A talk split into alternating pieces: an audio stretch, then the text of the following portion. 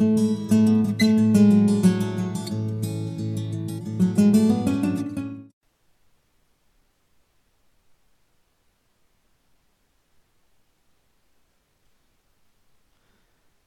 vamos a resolver un problema de termodinámica, específicamente de ciclos termodinámicos. En él nos dicen que tenemos dos moles de un gas ideal que describen en sentido horario el ciclo termodinámico que se presenta en la figura. El volumen VA es de 20 litros y el volumen B va a ser el WA, es decir, 40 litros. La temperatura máxima del ciclo es 673 kelvins y sabe que el trabajo del proceso de compresión en cada ciclo es de menos 3,6 kilojulios. Si el coeficiente diabático del gas es gamma igual a 1,4 y la constante universal de los gases 8,314 julios partido Kelvin por mol, nos pide determinar las coordenadas de volumen, presión y temperatura de todos los vértices del ciclo, calcular el calor y la variación de energía interna en cada una de las etapas y finalmente cuál es el rendimiento del ciclo. Bien, tenemos aquí un dibujo de lo que va a ser el ciclo termodinámico. Nos dicen que va en sentido horario, con lo cual va a ir, pues como estoy dibujando, en este sentido. Y vamos a enumerar cada uno de los vértices, pues en orden consecutivo, desde el 1 hasta el 4. ¿Qué es lo que conocemos directamente de este diagrama? De este diagrama conocemos, por ejemplo, del punto 1, que el volumen VA o el volumen, el volumen de ese punto es de 20 litros. También de 2 conocemos que es 40 litros, de 3 que es 40 litros y de 4 que es 20 litros. Es decir, que el volumen lo conocemos en cada uno de los vértices. ¿Qué más nos dicen? Estamos calcular en cada uno de los vértices no solo el volumen, sino también la presión y la temperatura. No nos dicen ni la presión ni la temperatura en ninguno de los, vértices, pero sí que nos dicen o nos dan algunas pistas para conseguirlo.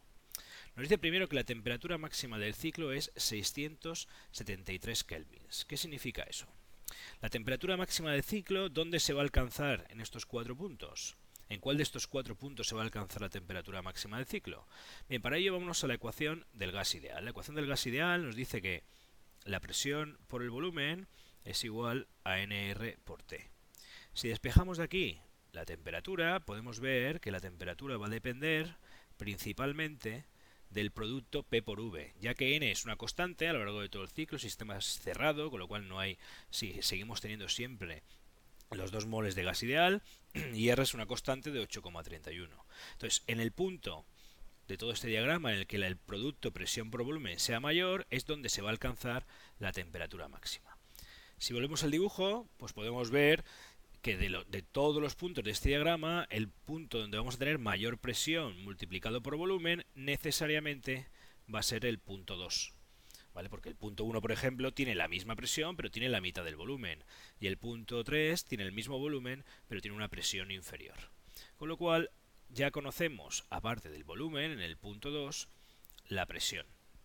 Perdón, la temperatura, que nos dice que son 673 kelvins. Ya tenemos para el punto 2, entonces conocemos tanto el volumen con la temperatura, podemos hacer uso de la ecuación del gas ideal otra vez y calcular la presión que va a haber en ese punto.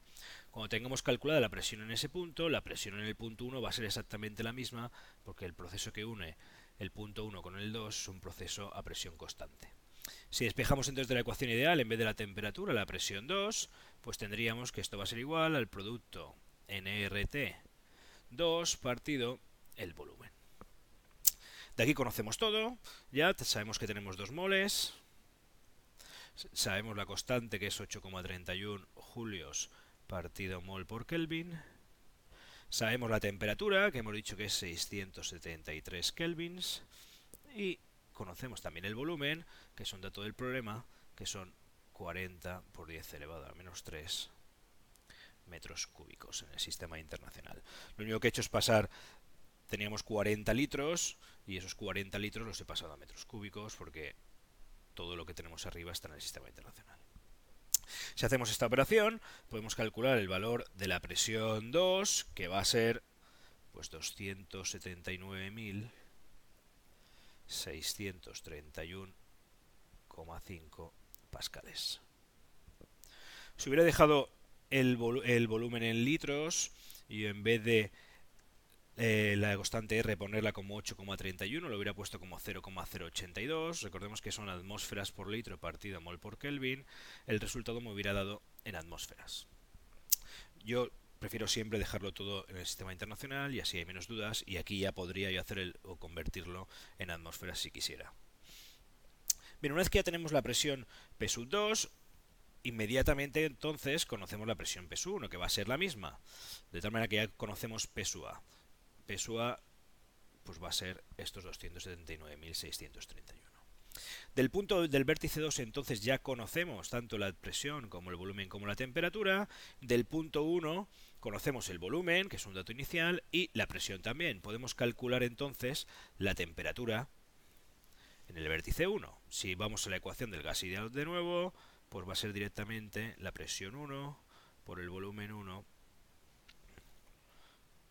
dividido en R. Directamente, sustituyendo los datos que tenemos, los 279.631,5, multiplicado por el volumen, que son 20 por 10 elevado a la menos 3, y dividiendo por 2 y por 8,31, pues podemos obtener la temperatura del estado 1, que es 336,5 kelvins. De tal manera que ya conocemos la presión, el volumen y la temperatura, tanto del estado 1 como del estado 2, y nos queda calcular eh, la presión y la temperatura tanto del estado 3 como del estado 4. ¿Cómo calculamos la presión del estado 3 y 4, P sub B. Bueno, pues para ello vamos a ver qué más nos dice el problema. Nos dice que se sabe que el trabajo del proceso de compresión en cada ciclo es de menos 3,6 julios. El proceso de compresión indica una reducción del volumen. La única reducción de volumen que se produce en este ciclo es cuando vamos del estado 3 al estado 4. Bueno, pues vamos a calcular el trabajo de esa compresión. Si recordamos, el trabajo en termodinámica se define como la integral de P por diferencial de V entre un estado inicial y otro final. El estado final en este caso pues va a ser el estado 4 y el estado inicial el estado 3. Podemos resolver esta integral porque en este caso es muy sencilla, ya que la presión en todo el proceso desde 3 hasta 4 es constante, con lo cual sale de, nuestro, de nuestra integral al ser constante y me queda simplemente la integral entre v3 y v4 de diferencial de v. Bien, esta integral es muy sencilla, es simplemente la diferencia entre el estado inicial y final. Y el enunciado nos dice que este producto, el producto de la presión por la diferencia de volúmenes, es igual a menos 3,6 kilojulios. Puedo escribirlo como menos 3,6 por e a la 3 julios. Bien, directamente la presión, conocemos cuál es lo que queremos calcular, perdón. El volumen 4, pues sabemos que son 20 por 10 elevado a la menos 3. El volumen 3 son 40 por 10 elevado a la menos 3. Y esto es igual a menos 3,6 por 10 elevado a la 3 julios. De aquí podemos sacar directamente la presión B. Y obtenemos que esa presión B pues va a ser si sustituimos directamente, aquí quedaría negativo, 20 menos 40, se va a ir con el signo negativo que tenemos aquí, y la presión en B pues es directamente en pascales 180.000 pascales. Con lo cual ya conocemos la presión tanto en el estado 3 como en el estado 4 y conocemos el volumen del estado 3 y el estado 4. Como conocemos la presión y el volumen, siempre que conozcamos dos de las variables, podemos calcular la tercera utilizando la ley del gas ideal. Si, por ejemplo, vamos a calcular la temperatura del estado 3, pues la temperatura del estado 3 no va a ser más que la presión 3 por el volumen 3 dividido en R.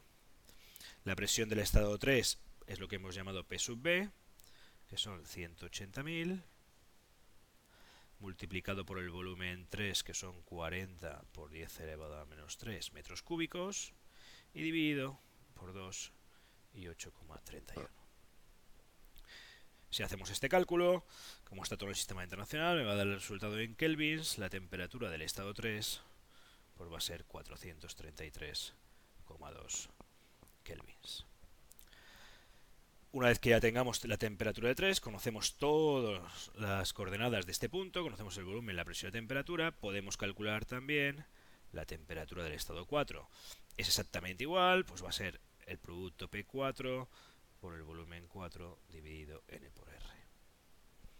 La presión 4 de nuevo son los 180.000, el volumen 4 en este caso va a ser 20 por el a menos 3 y pues el número de moles es 2 y R es 8,31, de tal manera que si sustituimos la temperatura que obtenemos son 216,6 kelvins. De tal forma que ya conocemos tanto la temperatura, la presión y el volumen de los cuatro puntos que forman nuestro ciclo termodinámico. Podemos reunirlos en una tabla para tenerlos presente el resto del problema que aparece aquí. Tenemos la presión, el volumen en metros, la presión en pascales, el volumen en metros cúbicos y la temperatura en kelvins para los cuatro vértices como nos pedía en el primer apartado. Bien, en el segundo apartado lo que nos pide calcular es el calor y la variación de energía interna en cada una de las etapas. Voy a conservar esta tabla porque la voy a necesitar y para ello voy a calcular ahora el primero de todo, pues vuelvo a dibujar el sentido del ciclo, le vuelvo a dar los valores, 1, 2, 3 y 4 y vamos a empezar calculando por lo que sería el calor para ir desde el punto 1 al punto 2. Bien, ¿qué tipo de transformación sufre el gas cuando vamos desde el punto 1 al punto 2? Pues sufre una transformación a presión constante. Y el calor cuando tenemos, o el calor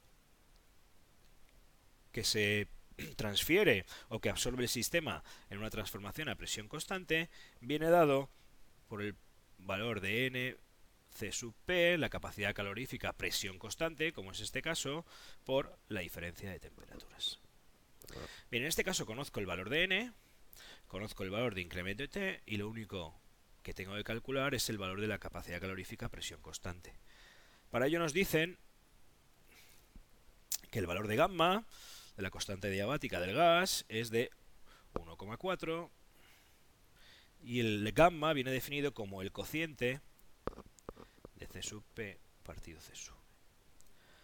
Con lo cual podemos despejar C sub P y C sub P va a ser igual a 1,4 C sub V.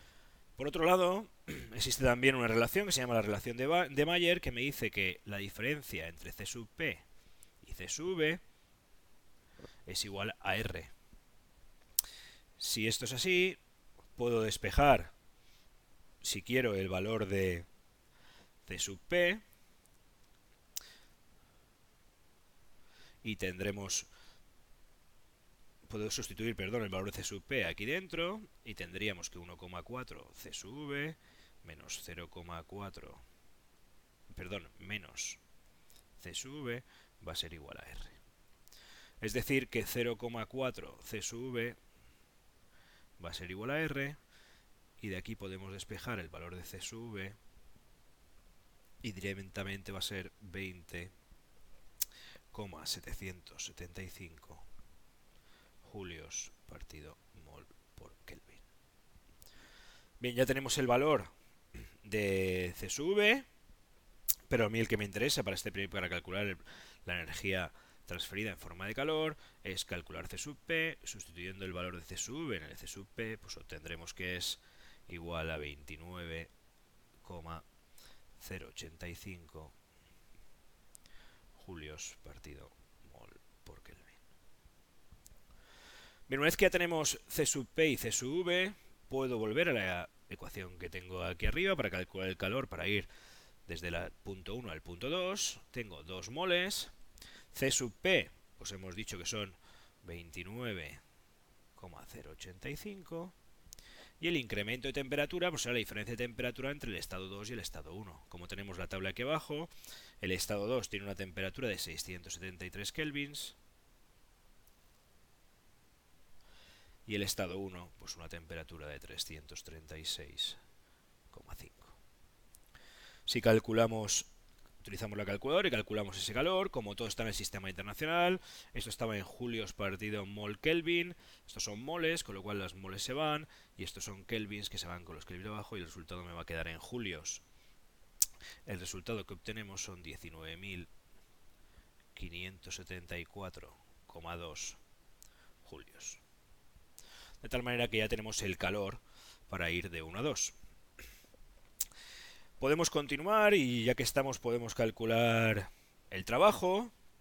El trabajo para ir de 1 a 2 no va a ser más que, como es una transformación a presión constante, ya lo hemos visto antes, la presión P sub A por el incremento de volumen.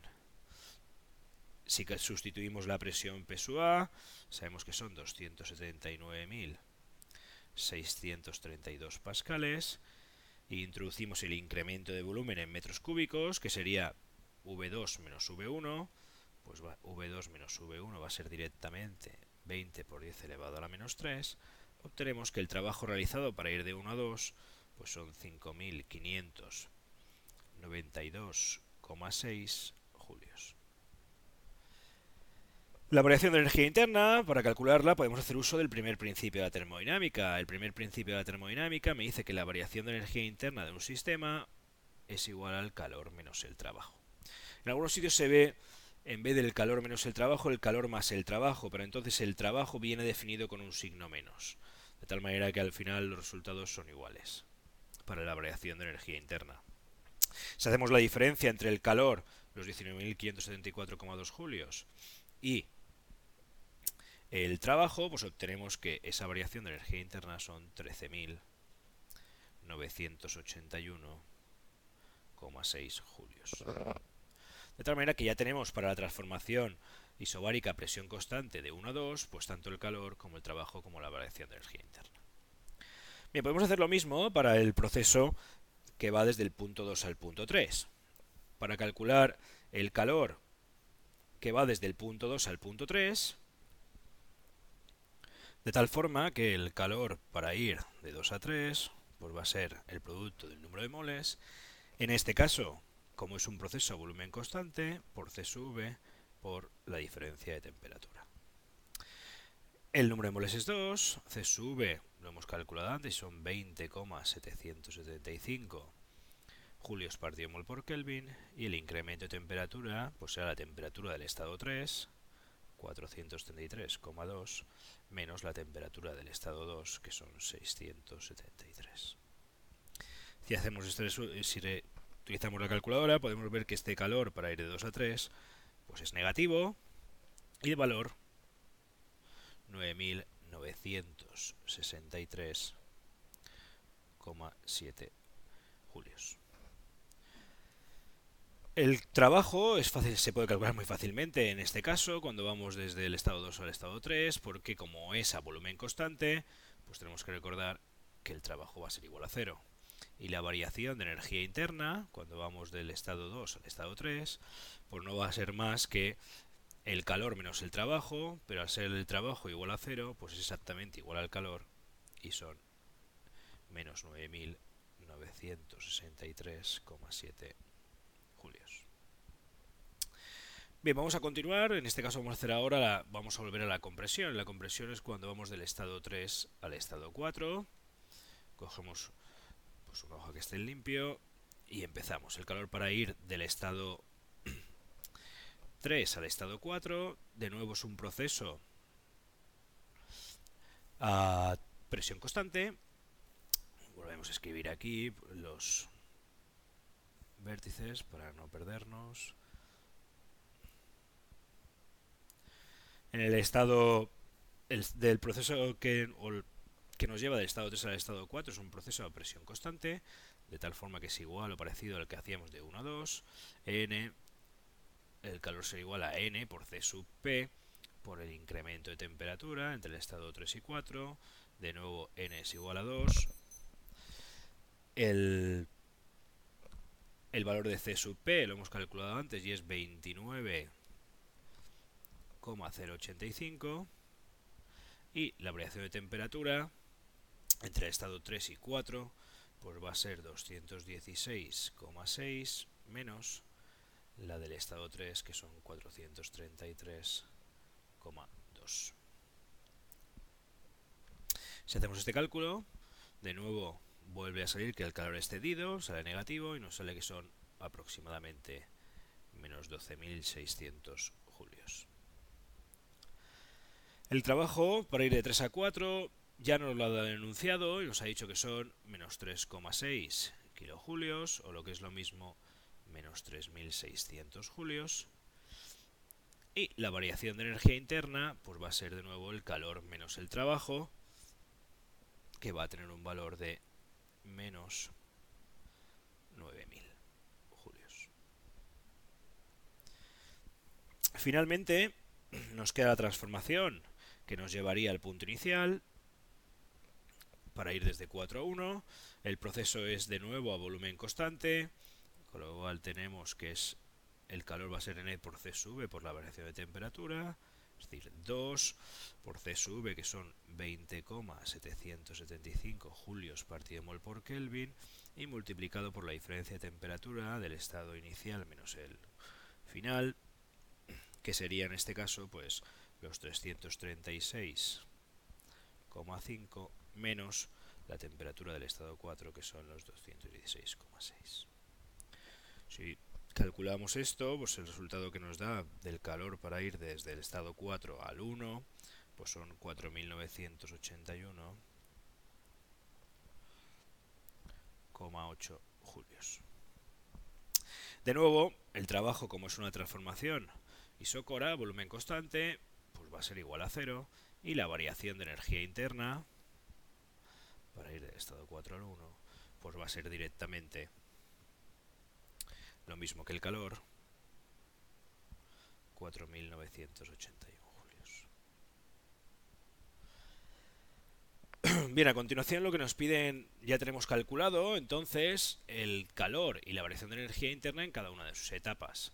Si el resultado es correcto, uno tiene que comprobar que como es un ciclo cerrado, la variación de energía interna total, es decir, la suma de la variación de energía interna, de ir del proceso 1 al 2, del 2 al 3, del 3 al 4 y del 4 al 1, tiene que ser igual a 0. Porque la variación de energía interna o la energía interna es una variable de estado que solo depende del punto inicial y final. Si vamos de un punto inicial y volvemos al mismo punto, pues la variación de energía interna es igual a 0. Dejo que lo comprobéis porque la variación de energía interna en este caso, pues si lo calculáis da igual a 0, con lo cual está bien resuelto a priori el problema. Para terminar lo que nos piden es cuál es el rendimiento del ciclo. Para calcular el rendimiento del ciclo, lo que hay que tener en cuenta es que el rendimiento del ciclo es el trabajo total realizado partido el calor absorbido. Bien, el calor absorbido es siempre el calor positivo. ¿Vale? El calor negativo es cedido en nuestros criterios de signos y el calor absorbido es positivo. Y el trabajo total pues, será la suma de todos los trabajos. En este caso solo tenemos trabajo cuando vamos del del, estado 1 al estado 2 y cuando vamos del estado 3 al estado 4. Y el calor absorbido, pues solo se absorbe calor cuando los calores son positivos. Se observa, si volvemos atrás, que el calor es positivo cuando vamos de 1 a 2 y cuando vamos de 4 a 1.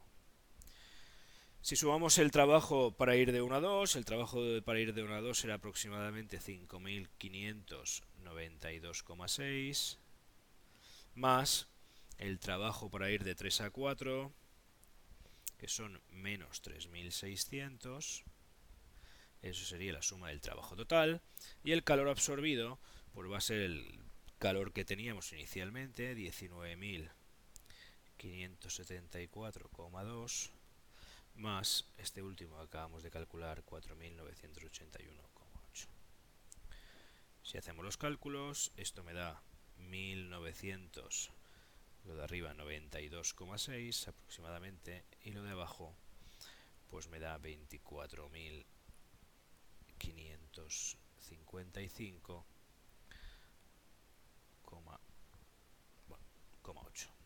Poner 24.556.